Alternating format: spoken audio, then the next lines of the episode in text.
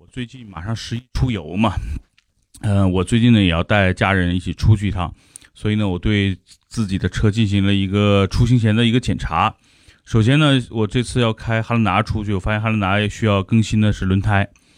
然后呢，我在想，哎，那沃尔沃是不是可能有人要用啊？然后我就检查一下沃尔沃，发现，哎，沃尔沃的轮胎四条胎也该换了。所以呢，呃，上一周估计有兄弟们已经看到我发的视频了，我基本上就是把这两个车的呃轮胎都换了，然后汉兰达的保养做了，因为沃尔沃的保养是在今年的过完春节的时候做的。呃，我觉得还没必要再做第二次，所以呢，就呃把这两个车的轮胎换了。呃，换轮胎的方式非常简，从一千多到几百都有。综合来说，最后我选的呢是一个呃固铂轮胎。为什么选固铂啊？我跟大家说一下，因为呃几个月前大家有没有看到我一个视频，就是奥迪 A6L 2.8四驱的那个版本，那是我叔叔的车。然后他上次换轮胎换的就是固铂，然后我问他为什么换固铂，他说，嗯，他说如果换原车的，原来那个是米其林还是邓禄普啊？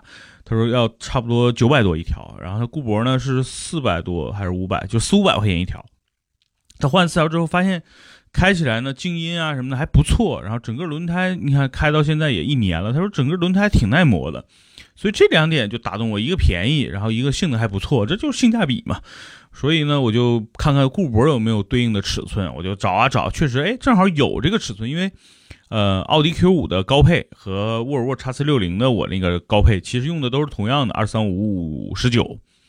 所以呢，我就看了一下固铂的价格啊，就是进那个途虎养车网六百块钱一条，呃，京东上五百五，那肯定京东啊，对吧？然后我就在京东下了单，然后他。正常流程就是说，你在网上下单，然后他会给你把轮胎放到一家你离你最近的一个线下的轮胎店，然后你把车开到那儿轮胎店里给你换了。然后他给我指定那个店，我一看好像我认识啊，因为之前有一些补胎啊什么的，就在那个房山我我家边上那个彪哥那个轮胎店啊补过，所以一看这不就彪哥家吗？我就给彪哥打电话，我说彪哥我在京东下单了，然后去你家换胎。他说那你在京东下什么单？你直接来我这儿不就完了吗？我说也是哈，我说那多少钱？他说你肯定比京东便宜，你就来吧。这样的话，我就把京东单取消，直接去他家，又给我便宜了二百块钱啊！所以呢，整个换这个胎很便宜，呃，差不多你要算下来一个胎才五百块钱，对吧？四五两千块钱嘛。嗯，所以给大家一个建议，就是如果大家想换胎，就途虎养车网现在是广告打的是好，很猛，到处能看到它的广告，尤其换轮胎。但是我要告诉大家，就是途虎养车网的轮胎卖的价格是比较高的。如果大家相相对来说想去想找性价比的话，建议大家跟途虎养车网和京东对比一下。同时呢，途虎养车网好像在京东也有店，所以大家要区分一下这个这个两边的价格。我个人建议呢，因为轮胎这个东西就是一个标准产品啊，就尽量大家还是买便宜的为主啊，因为服务啊什么都是一样的，而且售后服务什么的都是由品牌商来来承担的。嗯，所以呢，这个前边的结论告诉大家，就是途虎养车网换轮胎并不便宜。那当然肯定比四 S 店要便宜，但是跟现在的这些养车平台啊、互联网平台来比，途虎养车网应该是最贵的。比为什么呢？因为它广告打的猛嘛，都花在市场费用上了啊。第二呢，就是说这固铂这个这个品牌，这个品牌其实在美国是挺有名的，因为美国第一品牌固特异，大家知道这个在国内也有是吧？呃，固铂算是美国第二品牌吧。就是它的性价比也很高，就是它在美国的售价实际上要比中国高的，因为我在美国这次还看了一下轮胎的价格，像固特异也好，固铂也好，普通的那种十六寸、十五寸轮胎，在美国沃尔玛里卖呢，可能就是六十多块钱一条。好一点的，比如雷克萨斯 RX 三五零，我一个朋友那辆车用的，在 Costco 换的话是一百五十块钱一条，其实跟国内价格差不多。固铂呢，也也和固特异的这个价格是几乎相等啊，但是你会发现，呃，固铂这个品牌的轮胎在国内卖的售价是要比美国便宜的，为什么呢？因为这轮胎就是中国产的嘛，啊，所以呢，就是作为原产国来说，肯定，呃，就是因为轮胎运到美国，第一有一部分的运费，对吧？第二呢，这个你运到美国还有这个这叫什么中间商层层加价，对吧？呃，所以在中国呢，就是是从中国的直接工厂啊到门店了，所以相对来说加价可能不多。所以呢售价也不高啊，性价比是非常高。它就是固铂的轮胎的价格基本上和国产品牌，比如像什么三角啊、什么什么一堆啊、双星啊这些轮胎的价格其实差不多的啊。所以我觉得就是它毕竟还算是一个国际品牌。第二，这车确实身边有人换过啊，口碑还不错，所以就给他换了。首先，我然后再补充一点，这期绝对不是在给顾铂打广告啊，确实是我自己掏钱换了六条胎。这个这个，当时微信截屏我也都截下来了，对吧？就咱们的视频也都能看到。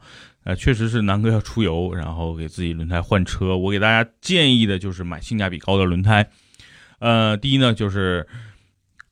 途虎养车网并不便宜。第二呢，就京东相对来说更靠谱啊，更更便宜，而且这个服务呢相对来说也有到位。比如说你出现出现了一些售后，你可以直接找京东，找京东的这个这个，我觉得信誉度要比途虎养车往高，对吧？